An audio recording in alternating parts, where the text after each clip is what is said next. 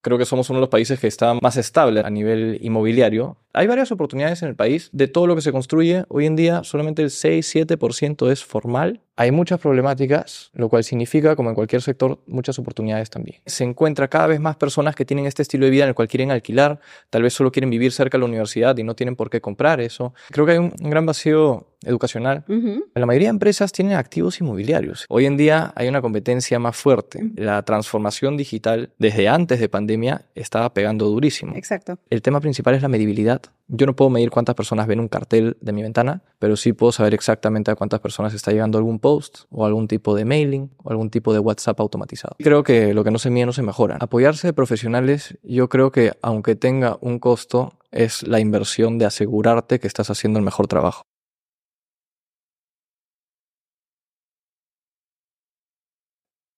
Hola, ¿qué tal? Soy Carla Heredia. Muchas gracias por escucharnos y por vernos por YouTube. Esto es Estar Bien Podcast. Nosotros somos Estar Bien, somos un centro médico de salud ocupacional que tenemos ya casi 11 años en el mercado y bueno, nosotros queriendo dar un aporte de valor a todos nuestros clientes o futuros clientes, porque sabemos que hay una, eh, a veces crean algunas dudas, incertidumbres entre empresarios de querer conocer ciertos temas, abarcarlos un poquito más y este es el espacio preciso con entrevistados que conocen de temas claves para poder potenciar tu empresa. Hoy estamos con un invitado especial que se llama Fabricio Canochi. Él es director general de Dharma Marketing, también es director de Comunidad Grupo Inmobiliario y asimismo es fundador de Playa Limpia Perú. Gracias por venir. No, qué gusto estar acá. Me parece genial el propósito que tiene este podcast, así que feliz de poder aportar a varios empresarios. Buenazo. Y sé que también que tú tienes un podcast, ¿verdad? Sí, yo también. La verdad es que me encanta compartir conocimiento, así que qué mejor que poder estar acá. Así es, ahí te he estado siguiendo en, redes también. Y me, me parece muy bueno los, los tips que a veces das a nivel de inmobiliario, que son importantísimos. Y justamente sobre ello quería preguntarte, eh, ¿qué, ¿qué, retos encuentras o qué oportunidades de mejora encuentras en el país actualmente? Que sé que obviamente eh, estamos, como, digamos, como en un boom porque eh, hay bastante crecimiento, hay bastante demanda, ¿no? Pero también hay bastante oportunidad de poder brindar enseñanzas, de no solamente es comprar porque tengo, digamos, el 10% o el 20% de la inicial, sino vamos más allá, ¿no? ¿Podrías? Sí, claro. O sea, en, primer lugar, el, contexto actual, como dices, es, es eh, prometedor dentro de todo, por así decirlo. Eh, tenemos un contexto a nivel Latinoamérica que tiene sus retos, Dentro de eso, creo que somos uno de los países que está más, más estable a nivel, a nivel inmobiliario. Tenemos precios que si comparas el índice de lo que tenemos hoy en día en precios inmobiliarios, se mantiene más, bastante estable. Si lo comparas con el FED, o sea, el índice de Estados Unidos, sí está a niveles que puedes comparar con los años 2007-2008 y mayores. ¿De verdad? Sí. Entonces, no estoy diciendo que haya una burbuja en el sector inmobiliario de, de Estados Unidos, pero sí demuestra un, un, gran cambio en los precios que hubo allá, que puede significar también por el tema de demanda exterior y demás, pero la verdad es que sí, hay, hay unos precios mayores ahora que hubo en 2007-2008. Buenas. Al, al mismo tiempo también ves, por ejemplo, Chile, que lo tenemos algo más cerca, y efectivamente igual los índices han subido bastante. Y eso es quitando inflación, ¿no? Los índices son quitando inflación. Entonces, a nivel sector peruano hoy en día, tenemos precios buenos en el mercado. Si, por ejemplo, comparas una, un departamento con vista al mar, Acá en Perú, comparado con cualquier otro país en Latinoamérica, te sale mucho menos costoso. Entonces, hay varias oportunidades en el país. Como tú comentas, hay una gran demanda y eso es una problemática también, porque esa gran demanda genera, eh, quiere ser satisfacida, quiere satisfacerse de alguna manera y eso genera también, lamentablemente, lo que vemos hoy en día, que es la parte informal. ¿no? Entonces, hablando un poco del contexto actual de todo lo que se construye, hoy en día solamente el 6-7% es formal o sea, realmente es hecho por, por empresas formales. De verdad. Sí, tanto para alquiler como para la venta. El 93% es informal. ¿Y qué genera eso? Que, bueno, dos consecuencias claves. El primero que vemos mucho es el hacinamiento, personas viviendo en muy pocos metros cuadrados eh, para una vida digna, ¿no? Un, un, hogar como tal. Así es. Y parte dos, las invasiones, que es una problemática nacional también. Entonces, Aparte de todo eso, las informalidades también en temas de lotes, en temas de crecimiento urbano, han generado en el tiempo muchas estafas, lo cual también genera un tema de credibilidad. Eso sí, conozco bastantes casos. Hay muchas problemáticas, lo cual significa, como en cualquier sector, muchas oportunidades también. En este caso, hay una demanda bastante grande y hay que ver cómo satisfacerlo. Entonces, por eso me gusta tanto este rubro, me gusta realmente el propósito de poder brindarle hogares a más familias por ese lado, digamos, un poco, por eso también la, la, agencia de marketing inmobiliario claro. y la inmobiliaria como tal. Exacto, que se complementan de alguna forma. Y, por ejemplo, con lo que mencionas, ¿no? De que de alguna forma tenemos un, un atractivo de que nuestro valor por metro cuadrado frente al mar es más económico que en otras ciudades. Eso eh, también es un, un, atractivo para, para el, algún inversionista extranjero que quiera venir también a comprar. Entonces, no solamente estamos, eh, tienes una demanda nacional interna, sino también que pueda haber una oportunidad también fuera, ¿no? Totalmente, totalmente. O sea, hay, hay, hay, o sea, yo que veo marketing inmobiliario veo cada vez más personas comprando también de otros países acá. O sea, antes era mínimo, hoy en día cada vez se ve más. Podría estar también teniendo que ver un poco con, con políticas de otros países que, no son de las más agradables para estos inversionistas, por lo cual buscan una oportunidad en este país. Excelente. Y ahora también se habla mucho, porque lo vemos por todos lados, ¿no? El tema de que, por ejemplo, ay, este, tu dinero a veces se, se devalúa en el banco, entonces versus el, el que mejor inviertas en una propiedad y la alquiles. ¿Cuál es la tendencia ahora en cuanto a temas? ¿Alquilan más, compran más? Eh, a nivel, desde el punto de vista del comprador? ¿La tendencia está más solicitada en uno u otro o es igual? O sea, es una muy buena pregunta. Es una pregunta que ya veo en, en bastantes podcasts de, inversionistas, inmobiliarios, de, bueno, la compra o alquiler. En verdad, como siempre, como inversión va a ser un gran depende. Hablando de tendencias, sí hay ciertos estilos de vida que tienen uno bien marcado y a estos se están saliendo productos también. Te comento que el Perú ya se ha hecho el primer producto de multifamily, lo cual significa que se ha construido, o sea, built to rent, se ha construido netamente para alquiler. Y entonces, este tipo de modelo antes no existía en el país. Claro. Hay, me parece, tres más en construcción y es novedoso Genial. a nivel nacional, porque justamente se encuentra cada vez más personas que tienen este estilo de vida en el cual quieren alquilar, tal vez solo quieren vivir cerca de la universidad y no tienen por qué comprar eso, tal vez solamente están como, como estilo de vida nómada, que cada vez hay más, hay personas que, que quieren viajar por el mundo y seguir trabajando remoto, y eso, por ejemplo, para darte un ejemplo de lo que puede causar en diferentes mercados, en el mercado de Medellín, yeah. hoy en día ha generado un gran impacto, ¿no? El, el, este fenómeno de, de nómada como ha generado, como siempre, demanda-oferta, como hay mayor demanda de, de, querer alquilar en Medellín por el espacio y demás, los nómadas han subido el precio y eso ha generado todo un tema social también, porque hoy en día las personas que viven en Medellín obviamente les incomoda tener que pagar más alquiler por estar en el mismo lugar, lo cual generaron estos nómadas. Entonces, claro.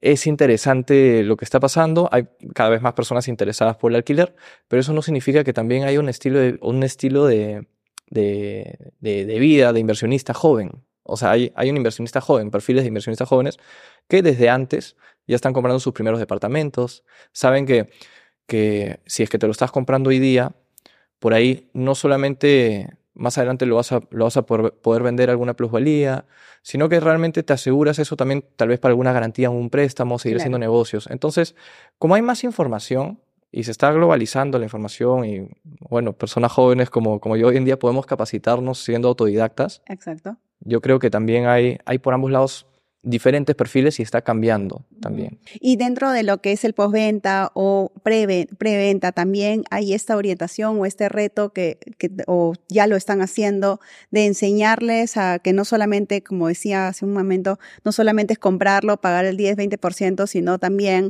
el poder capacitarse de que también hay otros gastos, no sé, arbitrios municipales, eh, ¿no? mantenimientos, etcétera, que hay que tomar en cuenta al momento de tomar una decisión de comprar un local para que no sucedan eh, cosas desagradables como tal vez hasta perder la propiedad. Totalmente, totalmente. Creo que hay un, un gran, un gran vacío educacional. Uh -huh. Eso fue una de las cosas que, o sea, como cualquier empresario uno busca necesidades y, y dentro de eso una necesidad grande que hay que no necesariamente es, por así decirlo, monetizable, pero, pero es muy bonito de compartir, es compartir lo que uno va aprendiendo del sector. Estos consejos que, que uno puede ir compartiendo le puede ayudar a muchos más adelante y, y abrir las puertas a que vean dentro del sector inmobiliario una oportunidad de inversión.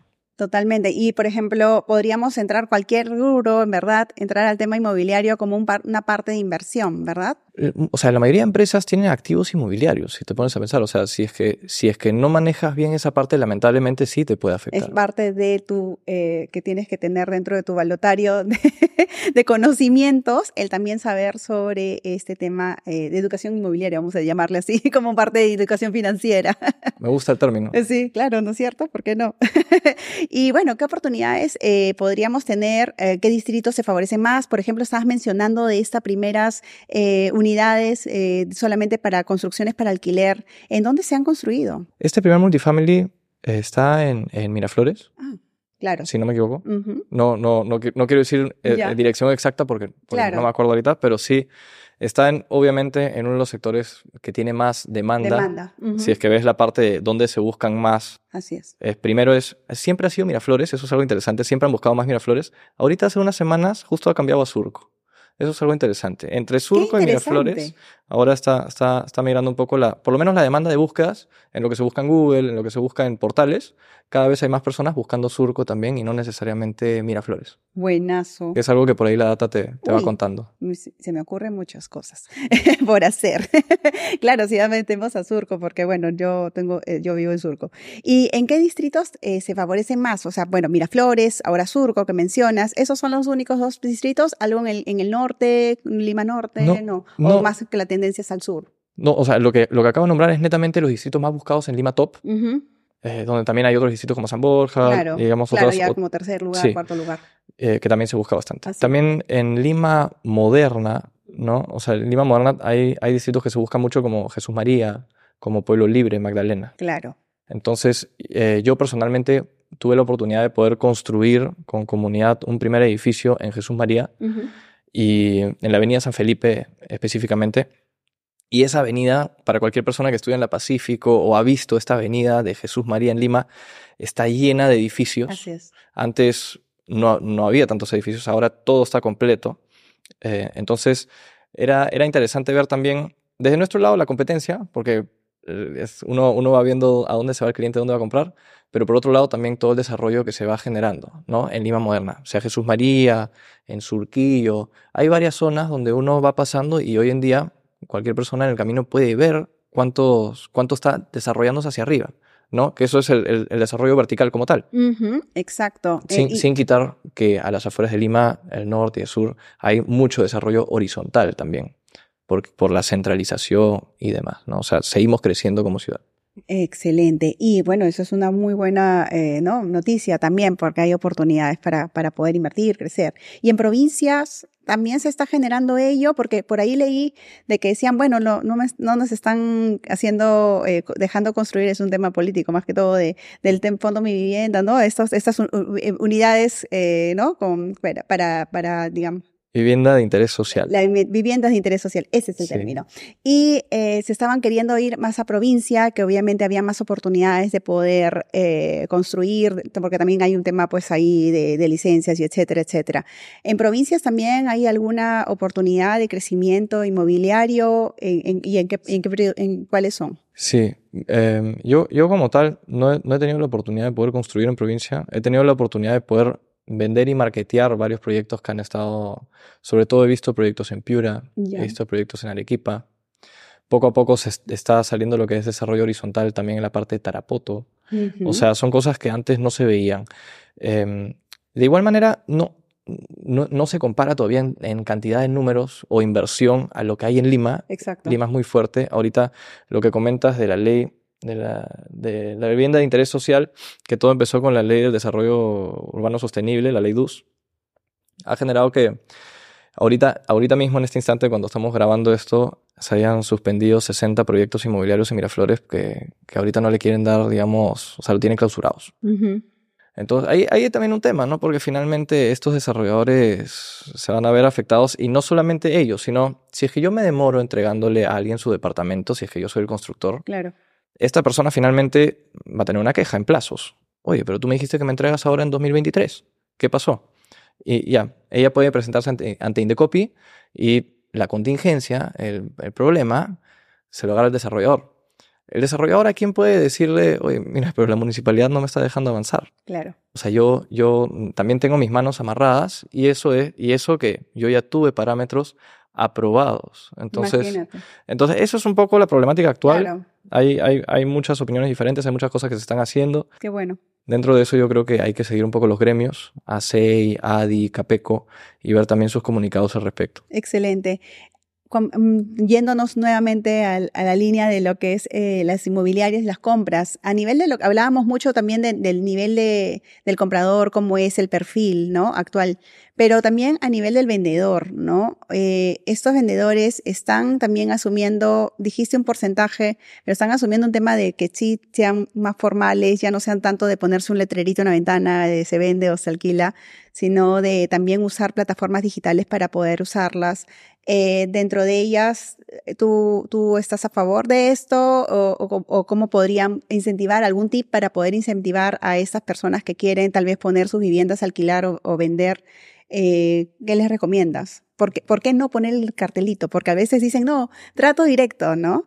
Entonces, ¿por qué? ¿Cuál es el, el pro y el contra de ello? A ver, hay, hay, hay pros y contras para, para ambas cosas. Yo, yo, yo, yo no creo que no, no estoy en, en- en contra del, del cartelito. Si la persona tiene suficiente experiencia y quiere verlo directamente, genial. Lo que sí creo que, que un especialista puede quitar mucho este tema de este tema operativo, de las visitas, de las llamadas. Es un trabajo realmente. Exacto. y por eso es también que se cobra una comisión aparte.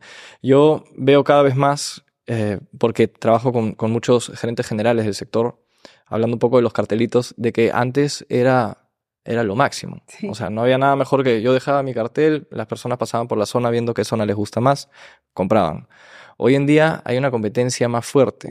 La transformación digital desde antes de pandemia estaba pegando durísimo. Exacto. Yo estaba consiguiendo compras inmobiliarias que eran inversiones de cuatro o cinco departamentos al mes, lo cual son inversiones millonarias. Lo estábamos consiguiendo con 1.500, 2.000 a 2.500 soles en Facebook. Mm, Entonces, esas son oportunidades que yo fui viendo desde 2017. Era bastante joven. imagínate. Sí, estaba en los primeros ciclos de la universidad.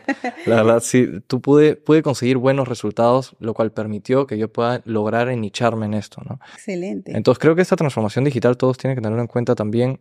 Hay el, el tema principal es la medibilidad. Yo no puedo medir cuántas personas ven un cartel de mi ventana, pero sí puedo saber exactamente a cuántas personas está llegando algún post o algún tipo de mailing o algún tipo de WhatsApp automatizado. Ujú. Entonces sí creo que creo que hay que tomar en cuenta también esta transformación digital, no solamente en el rubro inmobiliario, sino todos. Y el rubro inmobiliario es uno que se quedó un poco, por Y- eso ahí hay y- mucho y- que y aportar. Es justo lo que mencionas, ¿no? Hay unos indicadores, ¿no? De que para que, digamos, eh, podamos medir esto y no so- y, y a, nivel de, mm, a nivel inmobiliario también puedan tomarlo en cuenta para que su empresa crezca. ¿Cuáles Ahí- sí, no, buenísimo. Ahí tengo, ahí tengo cuatro indicadores para compartir. Eh, lo voy a adaptar un poco también para empresas no inmobiliarias. En primer lugar, o sea, hay que saber el ticket promedio, ¿no? Sea el ticket promedio o en caso de empresas de servicios o que tienen mucho la recompra, el lifetime value, ¿no? O sea, finalmente el ticket promedio por cuántas veces te va a comprar. Eso lo vas a tener en cuenta por, por cada persona, es un primer indicador clave. El segundo indicador clave que se tiene es el, el- la conversión a citas. O sea, ¿cuántos clientes potenciales, o también llamado leads, necesita mi empresa para tener alguna cita comercial? ¿no? Entonces eso es algo primero a traquear porque sabes cuánto tienes que invertir para generarle trabajo a tu área comercial. Exacto. Entonces ahí tienes el segundo indicador clave. El tercer indicador clave ya va a la parte comercial y tienes cuánto es ese cierre cara a cara, ¿no? Si es que el vendedor se sienta con una persona, ¿cuántas personas necesito ponerle en la mesa para que haya el siguiente cierre? Y sobre eso, un indicador que a mí me encanta en el rubro inmobiliario es el costo por adquisición de cliente, que en verdad se puede aplicar a, a los diferentes rubros. En otros, en otros rubros también se puede usar lo que es el ROAS, Return on Ad Spend, en lo cual no solamente ves cuánto inviertes en digital, sino le sacas sobre el ticket promedio cuánto te está generando. Entonces, yo creo que, que Measure What Matters, ¿no? John Doerr tiene un libro increíble que te habla de los KPIs y cómo estos se deberían acercar a estos OKRs. Y sí creo que lo que no se mide no se mejora, ¿no? Entonces, Exacto. Entonces esos KPIs son clave para, para cualquier negocio que busca escalar, ¿no? Que busca este growth. Exacto, independientemente, ya eso ya es para todo, ¿no? No solamente para, para el tema inmobiliario, sino para todo. Llevándolo al tema inmobiliario, obviamente con un cartelito va a ser un poquito más difícil de medirlo, o te está, tal vez, eh, bueno, más o menos mi experiencia, eh, poca experiencia inmobiliaria, a veces uno, ah, ya, conseguí un cliente, ¿no? Y empiezas a transar con él y a negociar y tal vez te puedes perder oportunidades de que podrías haber logrado venderlo un poquito más, tal vez, ¿no? Y ganar mayor rentabilidad dentro de la venta, ¿no? Entonces, solamente por negociar directo ¿no? Y con uno solo eh, afianzando, esperanzándote en él, ¿no? Entonces, no tener más, más campo de, de oportunidades. Apoyarse de profesionales, yo creo que aunque tenga un costo, es la inversión de asegurarte que estás haciendo el mejor trabajo. Además, creo que yo no lo veo como un costo, ¿no? Al contrario, creo que incluso lo veo más como, te genera mayor rentabilidad, la verdad, a la larga, o sea, y a corto también. te asegura finalmente de tomar buenas decisiones, ¿de acuerdo? Totalmente, sí, y mejor asesorada también, porque pasan muchos casos también dentro de esta relación de compra-venta, ¿no? O, alquiler, o alquiler. Sí, sí. Excelente. Y bueno, hablando mucho de, tema inmobiliario, pero me gusta mucho eh, la labor que haces cuando haber fundado eh, Playas Limpia Perú. Cuéntame, esto de verdad me parece extraordinario. ¿Lo vinculas de alguna forma con tu, empresa, con todos tus directorios? Eh, ¿Y desde cuándo funciona? ¿Desde cuándo está Playa Limpia Perú? genial, gracias por la pregunta porque sí permite hacer un poco un macro de la conversación. Eh, yo, yo creo que desde muy joven he tenido espíritu de, de propósito. Y la primera empresa que, o organización que yo creo es Playa Limpia Perú esa nace cuando yo tenía 17 años. Empezamos a, hacer los, primeros, los primeros cursos de la universidad, empezamos a hacer una investigación de la contaminación plástica en playas peruanas. Eh, dicho y hecho, dije, ¿por qué no hacemos un primer voluntariado? Convocamos a nuestros amigos, fuimos 10 personas y en dos horas recogimos más de 500 kilos de basura. Me afectó tanto, yo, yo, yo crecí en Suiza hasta los 13 años, yo em, te juro nunca había visto tanta basura acumulada entonces eh, me afectó lo suficiente para decir, acá hay un, hay un temón. O sea, hay, que, hay, que, hay que, hacer algo. No, no solamente en temas de, de, de, recoger, que es un poco el post, sino en crear conciencia. Y desde ahí nació, nació, Playa Limpia, se abrió como página de Instagram. Como tenía 17 años, ahí, ahí fui que, que pude ver un poco más del poder de las redes sociales, que después pude aplicar a diferentes sectores, porque lanzamos esta página Llegamos a 500 voluntarios inscritos para las limpiezas en seis meses. Una vez que pasamos los mil voluntarios, lo volvimos una asociación sin fines de lucro. Y ahí, digamos, empezó todo porque simplemente vieron en nosotros un canal donde podían atreverse a actuar frente a una problemática que les afectaba. Entonces, mientras, mientras todo iba ligado a este propósito de querer apoyar, de querer ayudar, este grupo se fue formando cada vez más grande. Hoy en día tenemos efectivamente eh, más de 1.800 voluntarios inscritos. Hemos recogido más de 25 toneladas en playas peruanas de basura. Y por ahí, digamos, esos son un poco los resultados que demuestran que cuando uno actúa netamente por propósito y genera un canal de algo que se ve es una necesidad, se ve que hay personas que quieren hacer algo al respecto, finalmente te va a generar un resultado favorable, ¿no? No solo para nosotros, sino en verdad para la sociedad, que es lo que más me gusta. Exacto. No, y de verdad que es sumamente importante el generar conciencia, porque no solamente como tú lo mencionas, es eh, digamos, levantar la basura, sino también el poder, em, el, crear conciencia, que eso es importantísimo al fin y al cabo para que no, para que el, el círculo se rompa, ¿no? Sí, claro. Y, hay, y, en el sector en el que estoy, lamentablemente, es uno de los más contaminantes también. Entonces, entonces, ¿qué, qué mejor que tomarse esto, esto a pecho, ¿no? Y querer hacer algo al respecto. Excelente. Y estás trabajando, me supongo, con varias empresas transnacionales, nacionales. Transnacionales todavía. ¿Ya? Nacionales sí, sí, empresa privada, pública. Perfecto, pero, está muy bien y, y, eso, y se van a ir sumando de todas maneras. de todas maneras, porque el propósito al fin y al cabo es, está muy bueno y crea eh, el tema de eh, toda la problemática, una solución a la problemática ambiental, sobre todo y el mar, ¿no? Con lo que hemos tenido, por ejemplo, hace unos años, que pasó también. Claro. Entonces, esto de alguna forma eh, podamos romper esta, esta, esta gran gran problemática, de verdad, porque bueno, al menos yo que vivo también cerca de la playa, ¿no? Eh, tú puedes decir, ah, no, pero tu playa no, porque está más, este, más alejada, no tiene tantos visitantes, pero igual, ¿no? Igual cae la basura porque igual el mar es uno, entonces, entonces eh, definitivamente los traes de otros lados, entonces todo se llega a contaminar y es terrible. Claro, ahí, ahí te puedo comentar un poco más, porque el, problema principal no necesariamente son los, los bañistas. O sea, yo, yo limpiamos mucho en agua dulce porque tiene, tiene bastante basura también. Y es una de las basuras que tiene, es, perdón, es una de las playas que tiene más contaminación por bañistas. Aún así, eso no es la mayor cantidad de basura que encontramos. Yo encuentro plásticos que están en el mar desde hace 20 años. ¿Y eso por qué pasa? Porque a nivel mundial hay siete islas de basura. O sea, los plásticos se quedan en la parte de arriba. Al frente de la costa de Perú y Chile hay una isla de basura del tamaño de Francia. Entonces, esto poco a poco las corrientes lo van escupiendo. Exacto. Nosotros en el Perú tenemos dos de las playas más contaminadas de, de, Latinoamérica, que es la playa Ventanilla y la playa Márquez. Nosotros hemos podido recuperar una vez la playa Márquez y de nuevo se vuelve a ensuciar después por las corrientes. Claro. Y esto no es una playa de bañistas. Entonces, em, al momento que nosotros recuperamos, recuperamos ahí, solamente en ese evento fueron eh, una tonelada y media de basura. Y eso es, eso es basura que ya, ya está dentro de los mares y que poco a poco se va escupiendo. Entonces, generar conciencia significa realmente que las personas se den cuenta de, los, de, las, de, las, de las consecuencias que tienen sus desechos. Totalmente. De que todo finalmente va a llegar a un río y ese río va a llegar a un mar y el plástico no se va a, no se va a ir hasta en 500 años, si es que no mil, porque la primera botella de plástico todavía sigue eh, por, ahí, por, ahí, flotando. claro. Entonces, eso, eso no, aprovecho el espacio para compartir un poco de, de lo que creo que hay que tener en cuenta también al momento de tal vez no pensar en reciclar, y ahora sí pensarlo como una buena opción, como pensando en un futuro y en las próximas generaciones. Exacto. También quiero tener hijos que no necesariamente vivan en una, en una playa con plástico. ahorita, lo peor es que ahorita lo estamos ya viviendo, o sea, ni siquiera tenemos que irnos más allá o pensar, ay, a mis nietos, mis bisnietos, sino que ahorita también estamos con todos los cambios climáticos, estamos en pleno invierno con mucho sol, ¿no? Y con la corriente del niño encima y todo lo demás, entonces definitivamente es, es el momento, creo, ideal para poder crear conciencia viendo todos estos cambios que estamos palpando, ¿no? Hay países en el, en el norte también que, que están con unas calores, unos calores extremos, ¿no? Y, y todo esto es las consecuencias de muchos años de contaminación.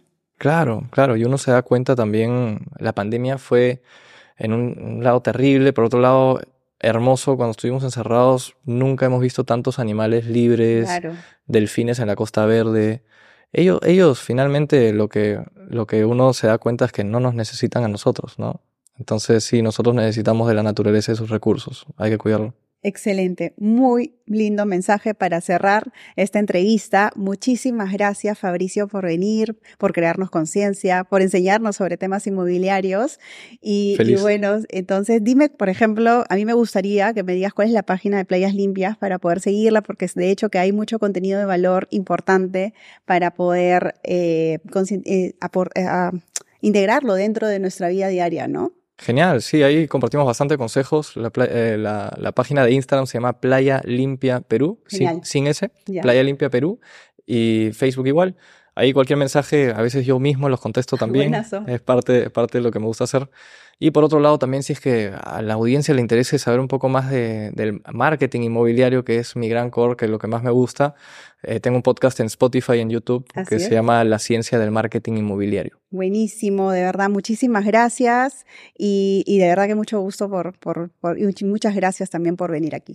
Muchas gracias por la invitación. Espero se pueda seguir aportando tantos consejos con grandes empresarios. Está buenísimo el podcast. Genial, entonces estamos en una próxima oportunidad, nos podemos ver. Gracias.